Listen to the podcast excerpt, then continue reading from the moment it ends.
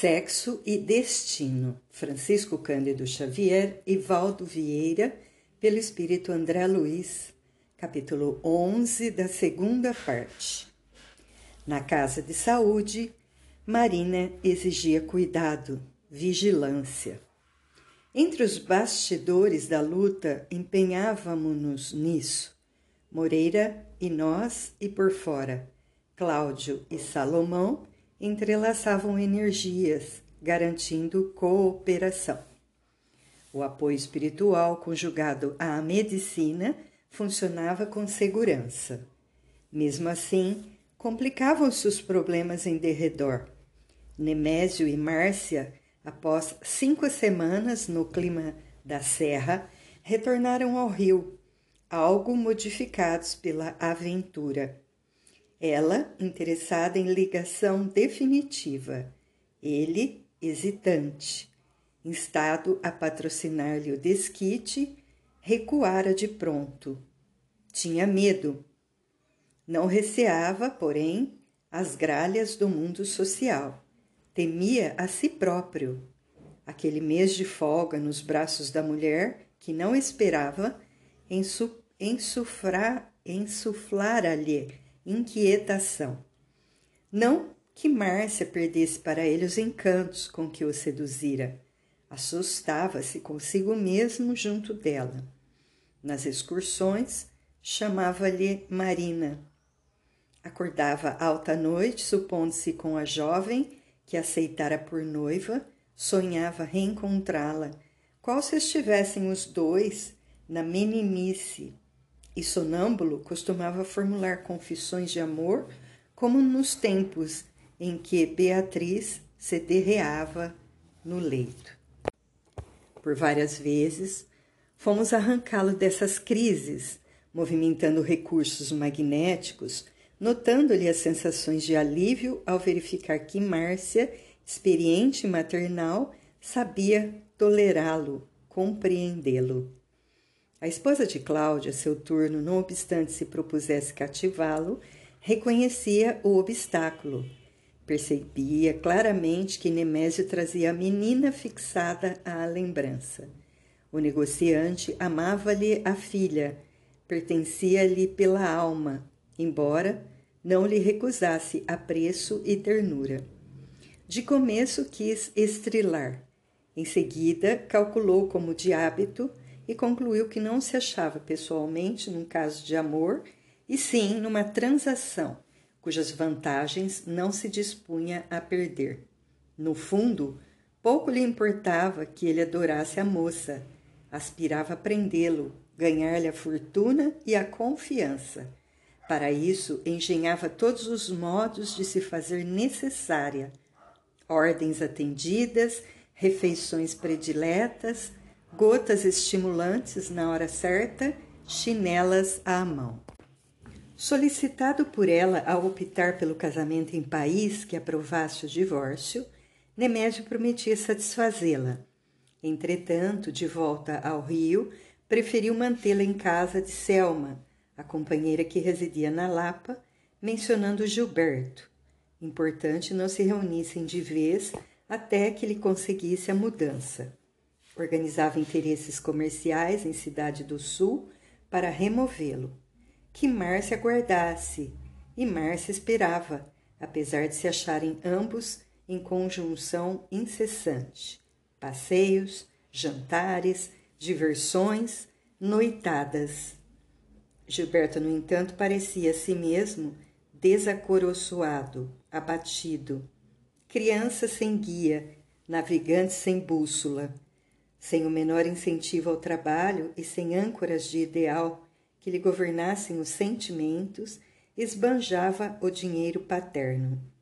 Farra e uísque. Muita vez, embriagado, falava em suicídio, referindo-se a Marina distante. Sentia-se derrotado, infeliz. Aqui e ali ouvia apontamentos de desairosos a respeito do pai e de Dona Márcia por intermédio de amigos, mas trazia ainda uns restos de nobreza para rechaçar aquilo que considerava invencionice e maledicência. Sabia o genitor descansando e não ignorava que Dona Márcia demandara igualmente o repouso.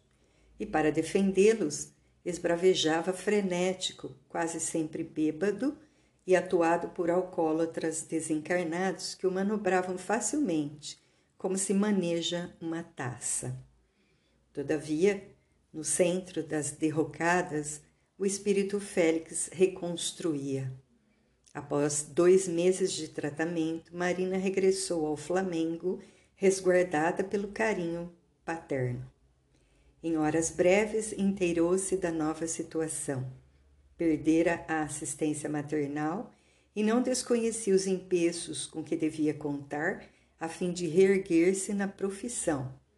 Informara-se por intermédio de enfermos recuperados que se tornava habitualmente muito difícil a obtenção de emprego para egressos de hospício. A princípio alimentava complexos, sofria. Contudo, encontrar um pai cuja grandeza de coração até ali ignorara e uma fé que lhe reabilitava a esperança. Cláudio cercou-a de meiguice e bondade. Repletava-se o apartamento de mimos e flores, e os textos espíritas lidos por vezes com lágrimas lhe infundiam a consoladora certeza nas verdades e nas promessas do Cristo que passara a aceitar por mestre da alma. Acolheu a amizade de Salomão, qual se lhe fosse filha, e inscreveu-se entre aqueles que constituíam agora para Cláudio a família espiritual. Interessou-se por singelo serviço beneficente, mantido em favor de pequeninos desamparados, junto de senhoras consagradas ao socorro de irmãs infelizes. E quando o genitor convidou-a para que se afeiçoassem ao culto semanal do Evangelho no lar, recolheu, entusiasmada, a sugestão, rogando a Nogueira instalassem Dona Justa, viúva e sozinha, em definitivo, junto deles, em casa.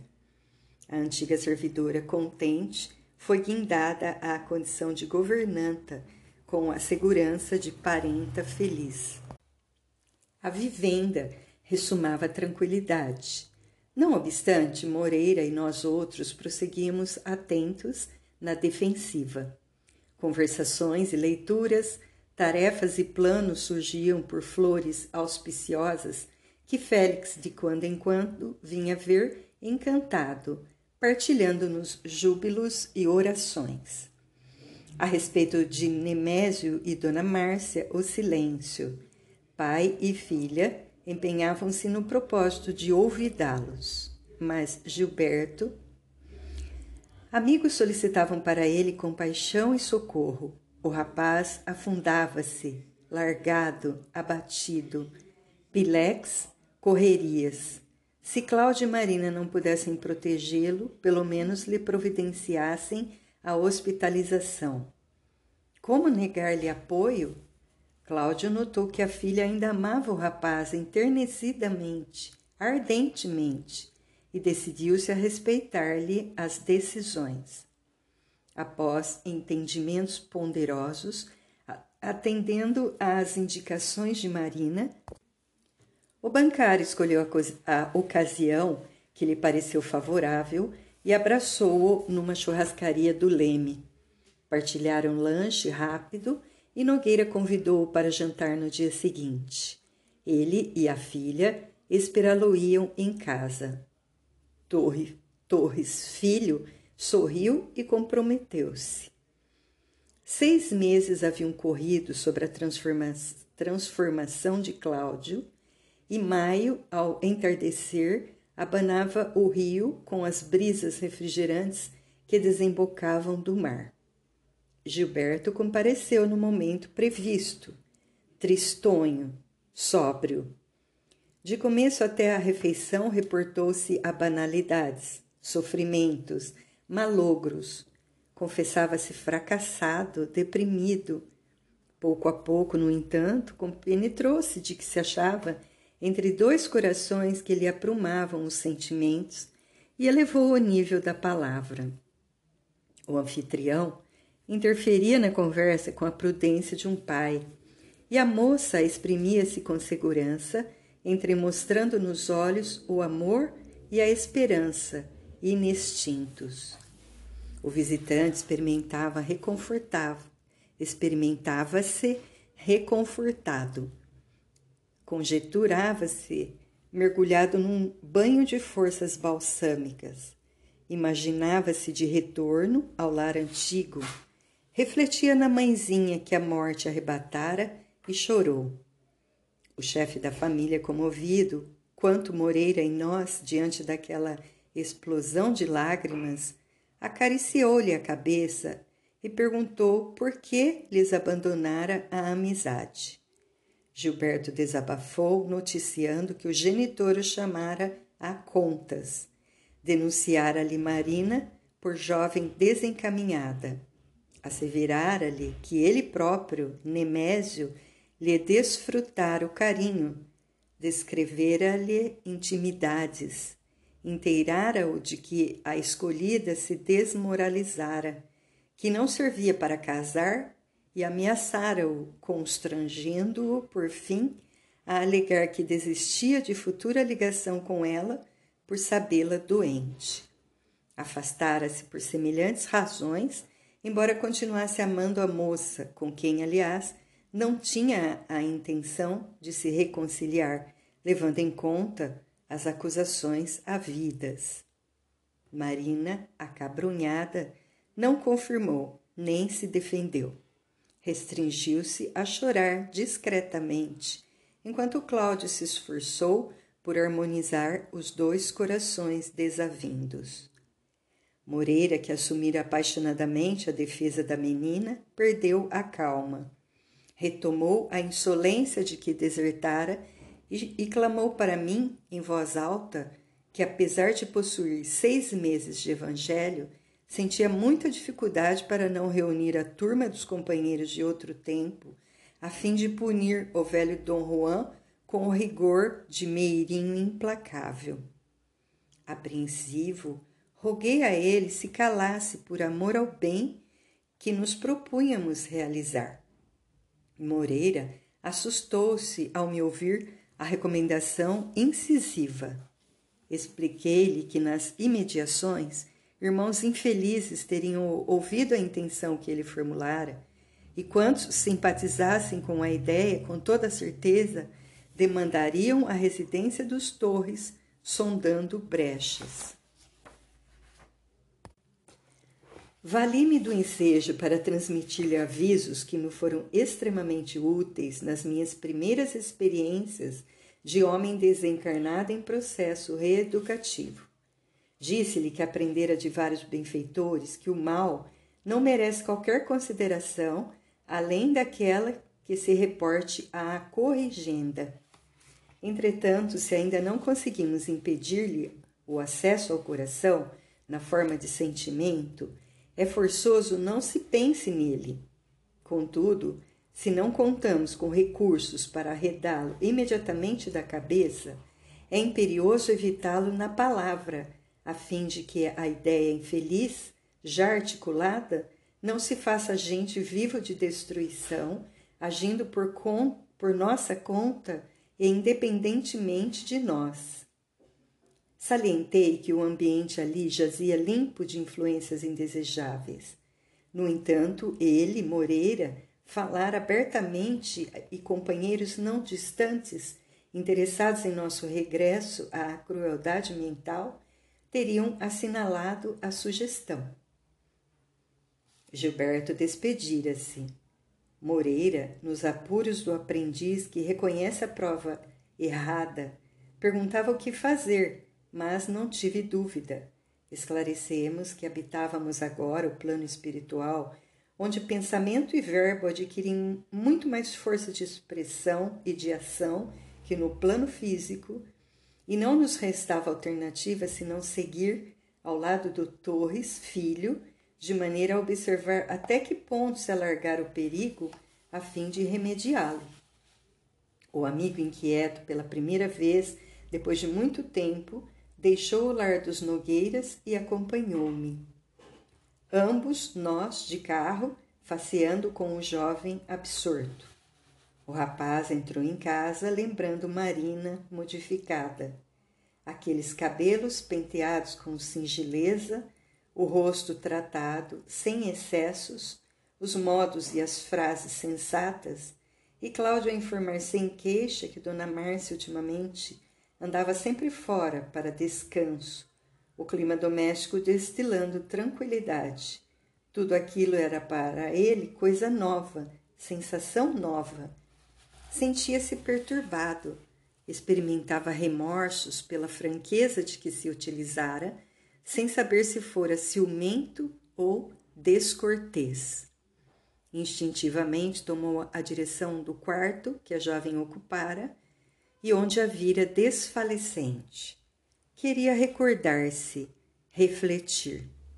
Seguíamo-lo, obedecendo às disposições do tapete macio. Entretanto, ao rodar de leve a maçaneta, como quem não pretendia apartar-se do sonho, viu, assombrado, através da porta entreaberta, que o genitor e Dona Márcia se beijavam e em torno deles sobressaía para nossa visão espiritual a chusma dos amigos conturbados para cujos serviços Moreira apelara inconscientemente.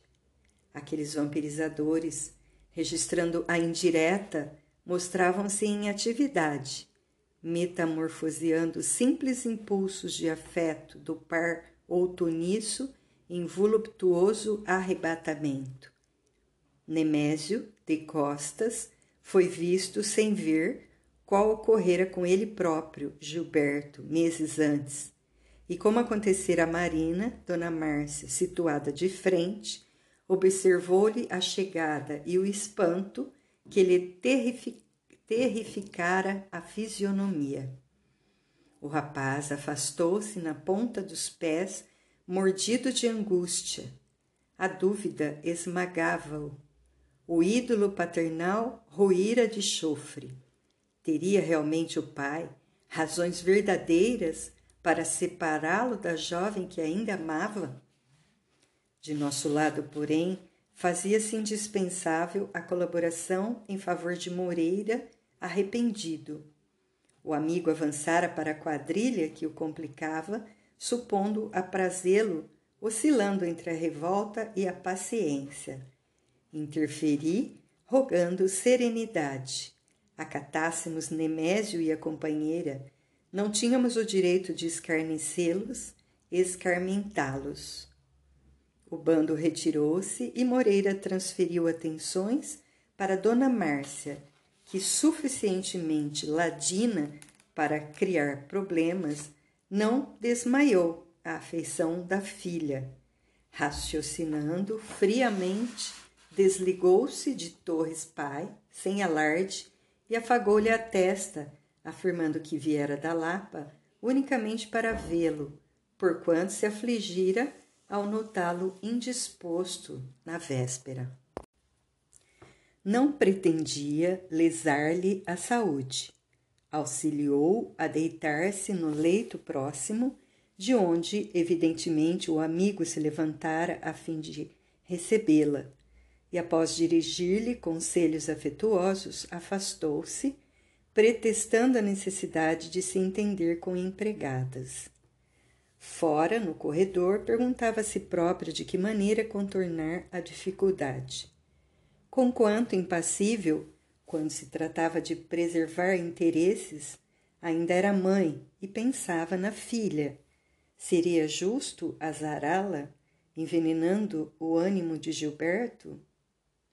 Nada fazer por Marina reaproximando-os? Não seria desmoralizar-se de todo, permitindo que o moço a interpretasse por mulher sem escrúpulos, já que talvez um dia viessem a ser madrasta e enteado? Moreira aproveitou aqueles minutos de re reconsideração e enlaçou-a, respeitoso, pedindo-lhe piedade.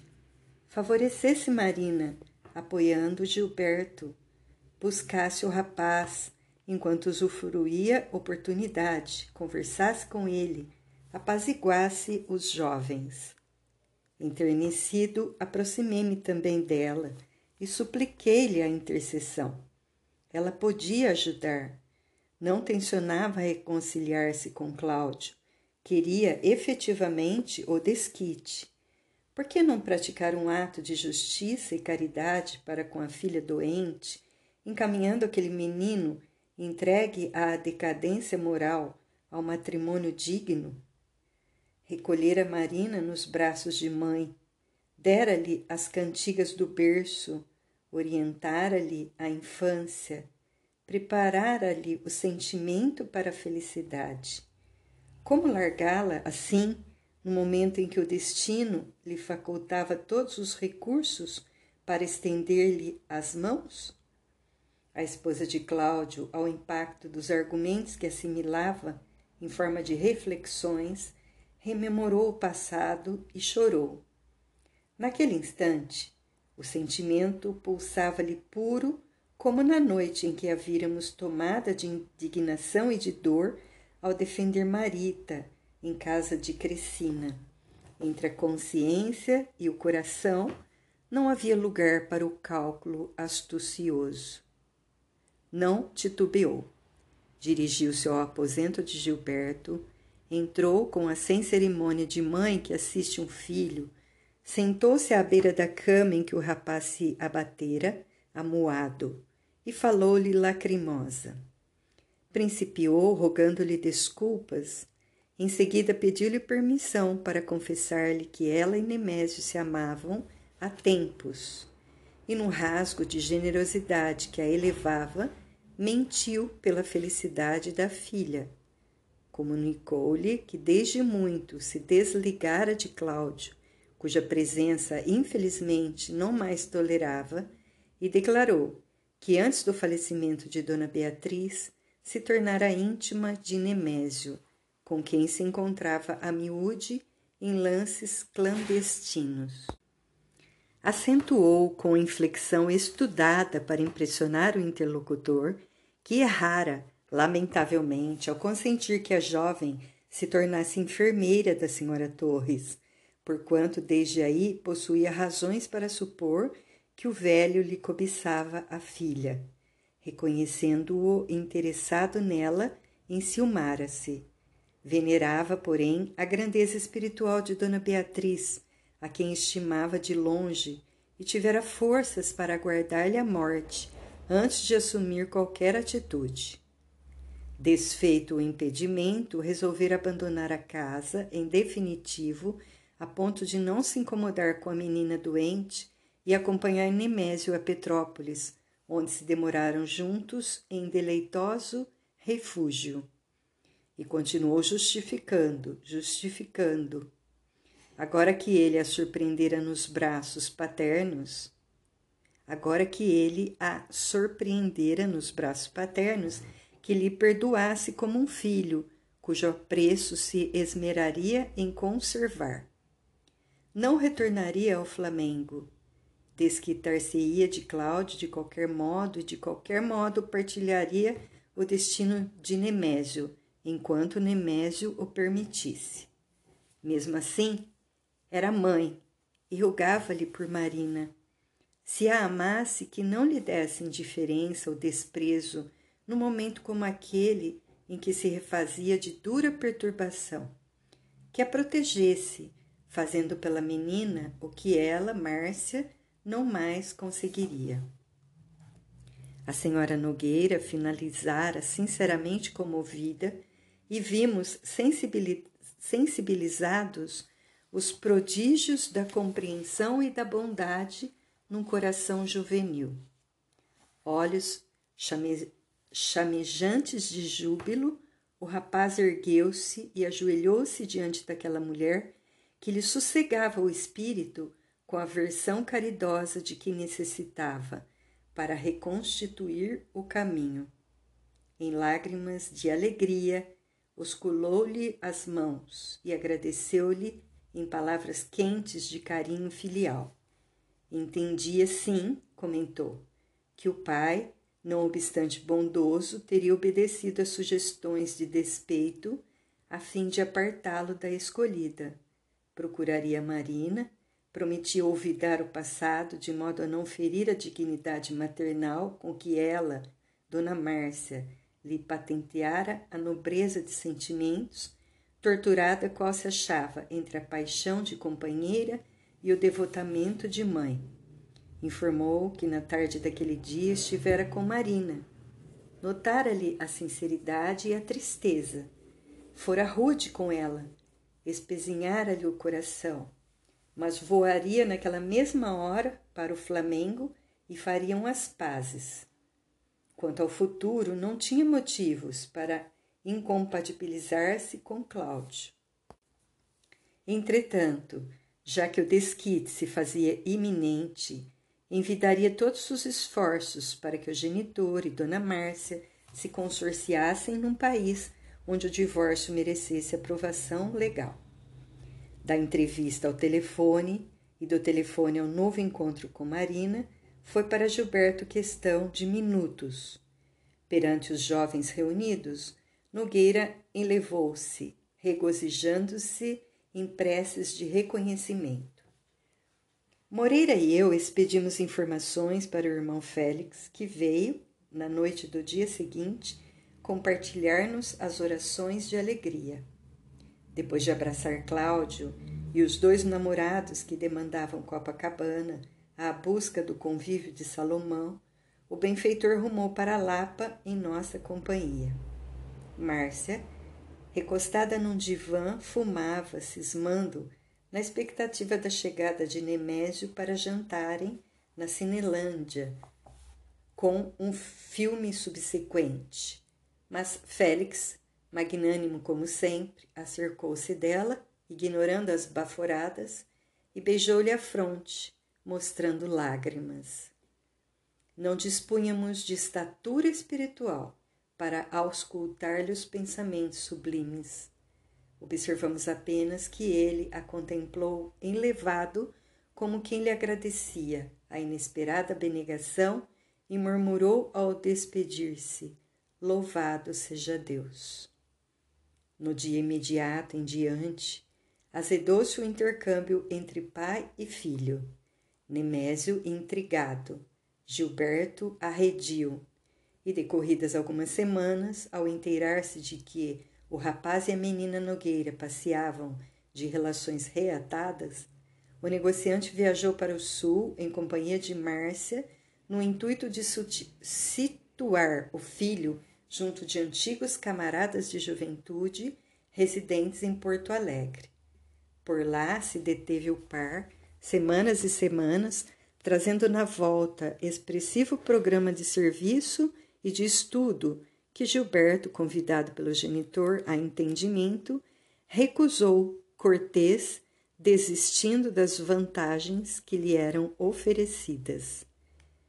Presenciando-lhes o diálogo em ambiente fechado, consignamos a respeitosa ternura com que o jovem se dirigiu ao genitor implorando-lhe auxílio. Tivesse a bondade de não transferi-lo, que o deixasse no rio.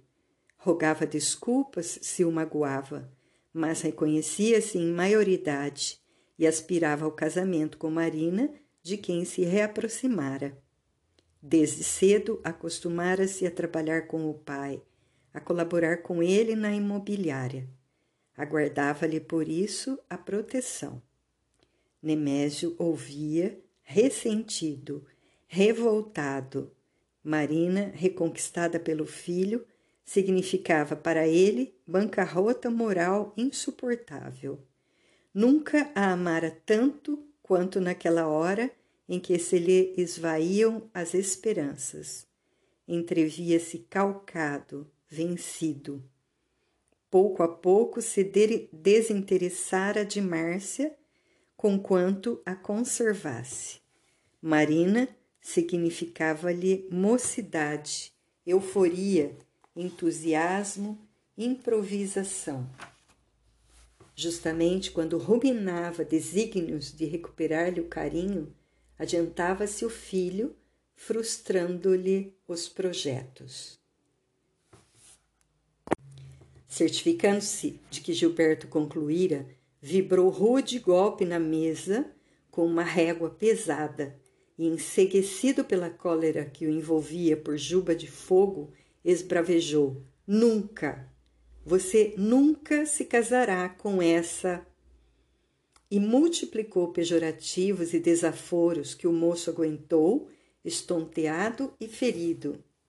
Mesmo assim, depois da tirada de injúrias, retorquindo aos apelos e intimações de última instância, assegurou que saberia tolerar todas as consequências, mas não renunciaria ao compromisso que assumira consigo próprio. O genitor, possesso, entregou-se às vias de fato, esmurrando-lhe o rosto. Gilberto rodou nos calcanhares e tombou no piso para reerguer-se e cair de novo sob pancadaria grossa, até que Nemésio, semelhando fera solta, infligiu-lhe tremendo chute, vociferando: Rua, miserável! Rua! Rua! Suma daqui! Não me apareça mais! Acompanhamos o menino atônito que alcançou a via pública tentando estancar com o lenço um filete de sangue a escorrer-lhe num dos cantos da boca. Daí, a quarenta minutos, um ônibus despejava-nos no Flamengo. Os Nogueiras terminavam o almoço e, antes de rumar para o banco, Cláudio recolheu, junto da filha, o relatório doloroso. O trio, machucado, entendia perfeitamente a gravidade da situação. Nogueira, porém, ofereceu-se para ajudar.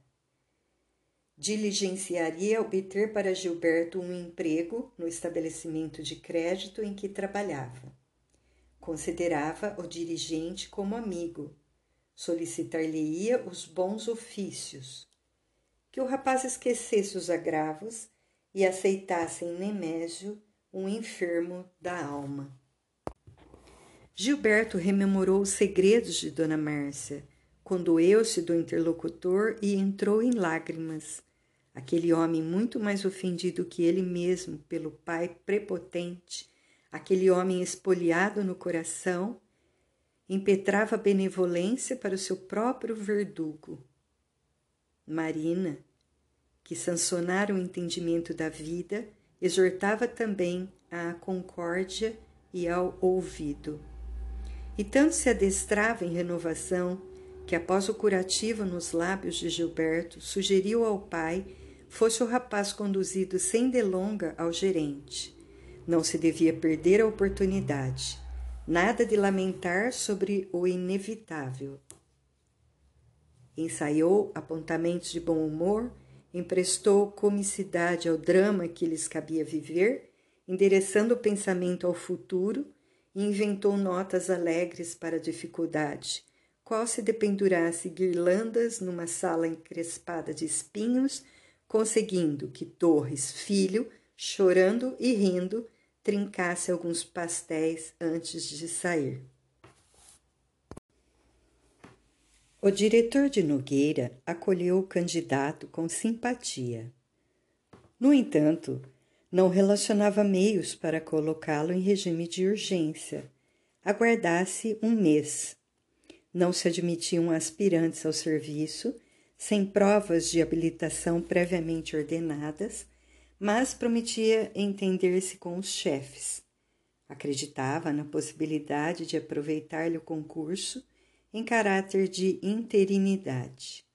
Gilberto agradeceu. A sós com o protetor, referiu-se com humildade ao problema de moradia. Afinal, sabia-se expulso de casa a pontapés.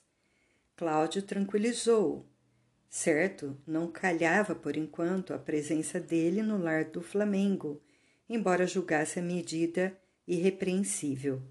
Competia-lhes, porém, imunizar Nemésio contra qualquer novo ataque de fúria conhecia pensão de estudantes corretos e pedia-lhe para que não lhe recusasse as garantias. entre moços respeitáveis, esperaria a convocação. Depois, resgataria os pequenos débitos que viesse a contrair, que não se vexasse. Acariciou a cabeça do jovem e salientou que se achavam na condição de pai e filho e que, em razão disso, o dinheiro entre ambos deveria ser gasto em condomínio. O rapaz, não obstante constrangido, aqueceu. Daí a algumas horas, ciente de que o genitor se ocupava em serviço, contratou caminhão e colheu da residência os pertences que julgou indispensáveis, sossegando a dedicada governante com a informação de que se ausentava para trabalhar durante algum tempo com o pai de Marina a fim de tentar a sorte. O comunicado surtiu efeitos imediatos. Dispensado a possível assistência ao ânimo inquieto de Nogueira, vimos no dia seguinte, quando Nemésio entrou no banco, às duas da tarde, a esbaforir-se. Enraivado no centro de vasto grupo de espíritos galhofeiros, solicitou a presença de Nogueira em recinto particular. Um funcionário acenou para o companheiro e Cláudio veio, mas pressentindo que seria intimidado a rigoroso testemunho de tolerância, preferiu atender no vestíbulo, rente ao público. O visitante começou dizendo que ele exigia contas do filho, acentuando que não lhe permitiria influenciá-lo. Cláudio mobilizou todas as reservas de humildade e rogou licença para informar que o moço tão somente o tratava por amigo, sem, no entanto, abdicar do livre arbítrio, que não se via autorizado a responder por ele, que o genro de Neves, todavia, interceptou-lhe a palavra e rugiu. Cale-se, besta! João ninguém, paspalhão, tome lá seu espírita de meia tigela o punho do negociante batia no rosto de Cláudio, arremessando-lhe pescoções violentos, enquanto a vítima procurava defender-se debalde, escondendo a cabeça entre as mãos. A agressão foi rápida. Antes que os circunstantes se refizessem do choque, o bancário jazia no pavimento e somente a cooperação de intercessores anônimos impediu que o esmurrador, ao acelvajado, lhe pisasse o corpo em decúbito. Contido à força, berrava insultos, assessorado por espíritos infelizes. O injuriado ergueu-se disposto a revidar, irado, contundido. Referviam-lhe no peito as dores acumuladas. Tomaria desforra o comerciante audacioso conhecer-lhe-ia o desagravo, massacrá-lo-ia naquele mesmo instante como se achata um verme. No átimo, contudo, ao levantar a destra para medir punhos com o adversário, sentiu o reflexo de Marita. Aquela mão pequena e fria que se elevara da morte, a fim de abençoá-lo, estava na dele. A menina atropelada surgia-lhe na memória como a perguntar-lhe pelos votos de melhoria. Prometera-lhe renovar-se, ser outro homem. Impossível quebrar o compromisso. Recordou a padecente, o corpo recoberto de escaras dolorosas. Não tinha sido ele o culpado? Não fora a divina providência suficientemente compassiva, deixando que a falta de que se acusava passasse despercebida diante dos homens? Não receber acaso o perdão da filha que amava? Que diria ela do além se também não perdoasse o carrasco que lhe seduzira a primogênita e lhe furtara a mulher? Abraçara princípios que lhe preceituavam clareza de raciocínio, a fim de que aprendesse a conjugar bondade e discernimento justiça e caridade. Cabia-lhe ver nos inimigos gratuitos, enfermos, exigindo socorro e benevolência. De que modo condenar alguém naquilo em que se inculpava? Não trazia porventura o espírito endividado em meio a falhas e tentações? Afrouxou-se-lhe o braço, antes reteso, e escutando os sarcasmos de Nemésio que se retirava, truculento, constrangido por pessoas que clamavam em alta voz pela intervenção da rádio patrulha, o marido de Dona Márcia, encostado à parede, sob olhares de simpatia de todo o auditório, não se acanhava de libertar o pranto amargo e espesso a pingar-lhe do queixo escanhoado. O gerente assomou a cena quando o autor das bofetadas ganhava o meio-fio e indagou pela causa do tumulto. Um funcionário emocionado apontou para o colega ofendido, falou no espancamento e aduziu. De certo não reagiu porque ele hoje é religioso, é espírita. O chefe comoveu-se, desejando desfazer o clima geral de indignação inquiriu à porta: Quem é esse brutamontes de jaula? Velhinha, que esperava atendimento de caderneta na mão, informou: Conheço. É Nemésio Torres, proprietário de lotes e mais lotes. Tubarão, comentou o recém-chegado com inflexão de menosprezo. Onde pensa que estamos? E relanceando o olhar pelos clientes embasbaca embasbacados, protestou: Gente, nós estamos no Rio, no Rio. Como é que vocês soltam um criminoso desses? Um caso assim é polícia, corda, cavalaria, cadeia. Esbarrou, porém, com Cláudio imóvel e, recompondo-se, abraçou-o para acabar conduzindo-o à saleta distante. Aí ouviu do subordinado a história da filha e do rapaz que lhe fora apresentado na véspera. Entre revoltado e conduído, autorizou o ingresso do moço no serviço, acrescentando que lhe faria os possíveis vencimentos até que lhe vissem a situação devidamente legalizada. Na reta final para o casamento, Gilberto conseguiu empregar-se, estimado de todos. Nemésio, contudo, acabrunhado e desgostoso, convidou Márcia para uma excursão de seis meses em países da Europa. Atravessariam Portugal e Espanha, França e Itália, com alguma demora na Suíça. Declarava-se infelicitado pelo destino desde a morte de Beatriz. Caipora, malogrado, anelava mudança, refazimento. A senhora Nogueira, que cortara os telefonemas para a família desde Petrópolis, deu-se pressa em comunicar o acontecimento à filha por meio de um cartão. Confessava-se esperançosa, encantada. Seguiria juntamente daquele a quem não trepidava em designar por futuro esposo e prometia enviar notícias de cada cidade que visitassem. Marina recolheu a mensagem com discrição, sem que o pai e o noivo soubessem de semelhantes férias, a não ser indiretamente pela boca de amigos. A ausência do par traçou para o trio bendito parêntese, recheado de alegria e sossego, de ponta a ponta. O apartamento do Flamengo convertera-se em colmeia de paz e luz, enquanto Moreira resguardava Marina com fidelidade incondicional, eu retomava estudos e experiências junto de Félix, embora acompanhasse com afetuoso interesse os amigos do Rio a se prepararem contentes para o enlace feliz.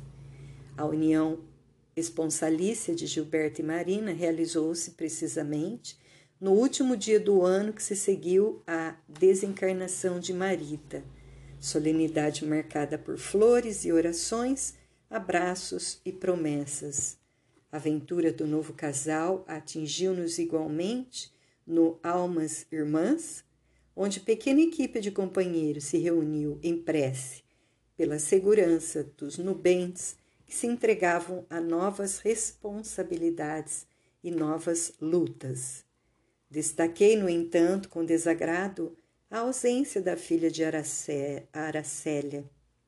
A própria Beatriz compartilhara os júbilos votivos, conquanto desconhecesse completamente o que sucedia com referência ao esposo.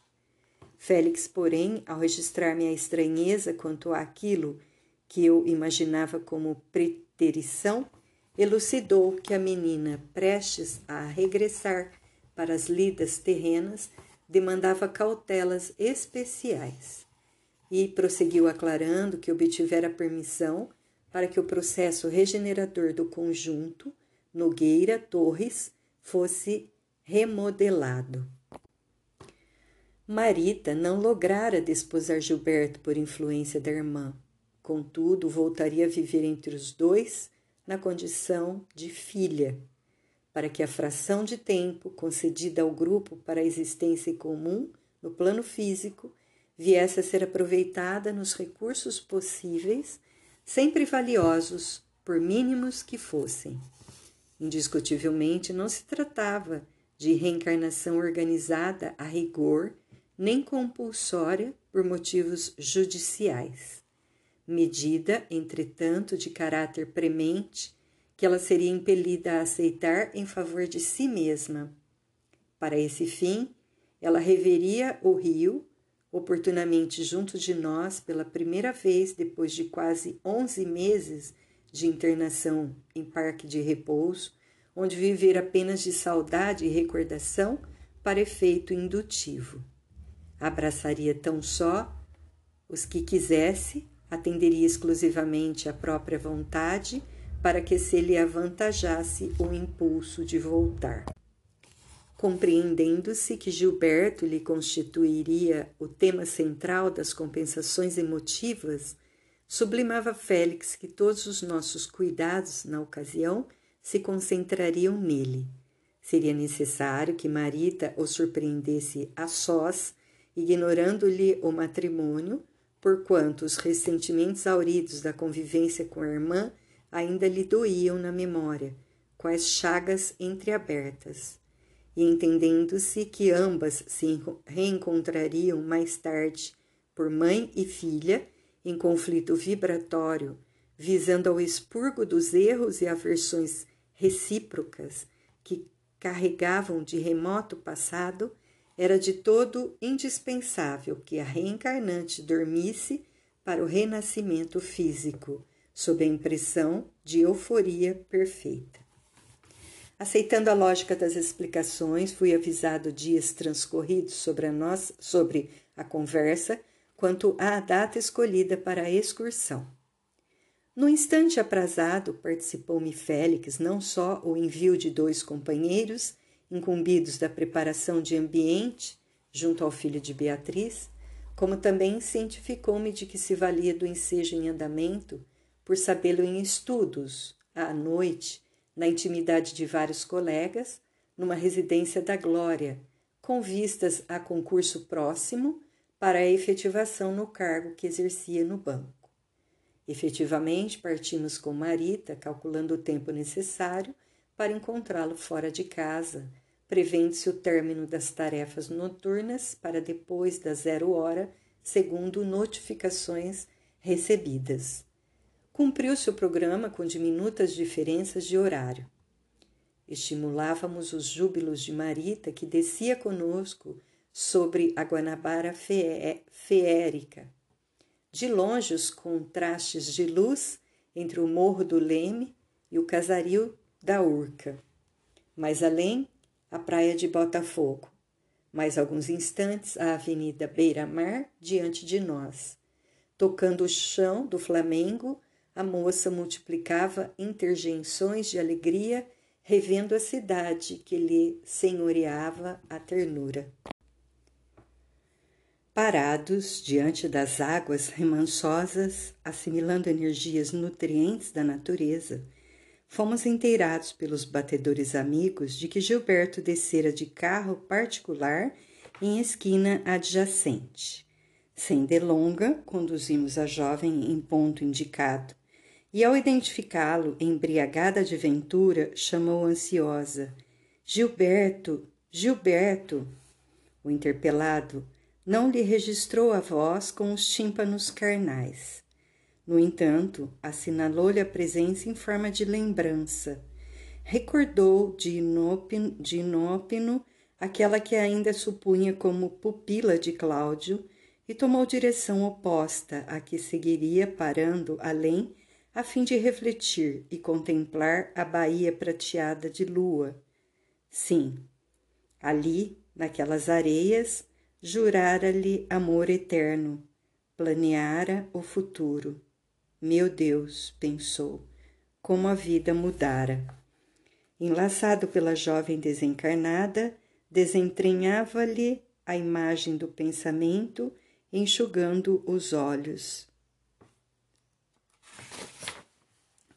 Félix, contudo, apartou-a brandamente e perguntou-lhe o que mais desejava.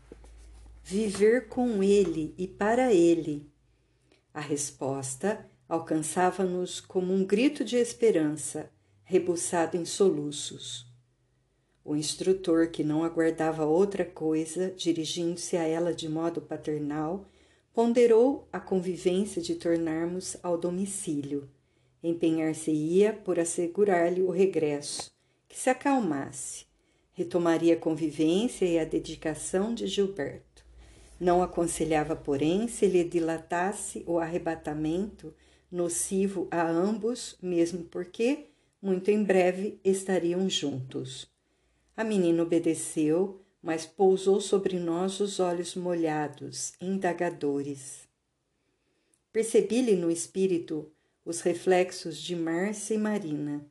Todavia, afastou-lhes a figura do pensamento e inquiriu se lhe era facultado rever Cláudio, acentuando que o pai lhe fora o derradeiro amigo nas angústias do adeus. O orientador anuiu contente. Mais quinhentos metros de espaço e atingimos o apartamento, acolhidos à entrada por Moreira, vígil. O enfermeiro reconheceu Marita sob emoção forte, mas eclipsou-se a um aceno de Félix que desejava poupá-la a divagações. Atormentada, tremente, a moça, assistida por nós, penetrou no aposento paterno e, ó surpresa! Nogueira, em espírito, rente ao corpo que ressonava de manso, como que lhe aguardava a presença, pois, pois estendeu-lhe os braços e gritou, misturando enlevo e regozijo, na exaltação que passou a comandar-lhe todas as forças. Minha filha, minha filha! A jovem rememorou os quadros que imaginara no hospital, o suplício das horas lentas, as preces que lhe amenizavam as amarguras, a invariável devoção daquele pai que lhe redimira no conceito à custa de sofrimento e ajoelhou-se diante dele, procurando-lhe o regaço, como quando em criança. Cláudio, perplexo, não nos via, concentrava-se totalmente na visão a exercer sobre ele inigualável fascínio. Afagou com a destra hesitante aqueles cabelos desnastrados de tanta vez alisa, que tanta vez alisara na instituição dos acidentados, e relembrou Marita nas atitudes de, da infância quando vinha da escola e indagou: Filha do meu coração, por que choras? A recém-chegada endereçou-lhe um gesto súplice e rogou: Papai, não se aflija, Estou feliz, mas quero Gilberto, quero voltar para a terra, quero viver no rio com o Senhor outra vez. Patenteando carinho imáculo, Nogueira conservou-a sob as mãos que tremiam de júbilo e, levantando o olhar para o teto, com a ânsia de quem se propunha romper o monte de alvenaria para dirigir-se a Jesus diante do firmamento, clamou em lágrimas: Senhor, esta é a filha querida que me ensinaste a amar com pureza. Ela quer retornar ao mundo para junto de nós. Mestre, dá-lhe com a tua infinita bondade uma nova existência, um corpo novo. Senhor, tu sabes que ela perdeu os sonhos de criança por minha causa.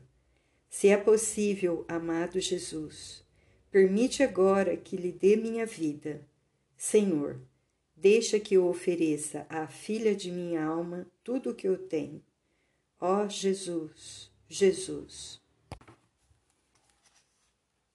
Félix considerou que a emotividade excessiva poderia abatê-lo e recolheu Marita nos braços, recomendando que me atrasasse no sentido de auxiliá-lo a reaver o envoltório físico enlanguecido. Retirou-se o instrutor, carregando a menina paternalmente, ao passo que Moreira e eu investíamos Cláudio sobre a máquina orgânica em movimento de impulsão. Depois de passe reconfortante, Nogueira acordou em choro convulso, guardando na memória todos os detalhes da ocorrência. Daí a instantes ouvimos passos na sala. Gilberto entrava de leve. O sogro intentou aprumar-se e chamá-lo para narrar o acontecido. Entretanto, assim, assimilou-nos a exortação ao silêncio para colaborar com o futuro. Sim, concordou Costa estivesse conversando consigo mesmo. A verdade da vida não deve brilhar para a maioria dos homens senão por intermédio de sonhos vagos, para não confundir-lhes o raciocínio nascituro, assim como o universo de Deus não pode fulgir para as criaturas da terra, senão em forma de estrelas, semelhantes a pingos de luz nas trevas, de modo a lhes não arrasar a pequenez. Entretanto, a certeza de que Marita retornaria ao mundo reencarnada, iluminava-lhe o pensamento e aquecia-lhe o coração.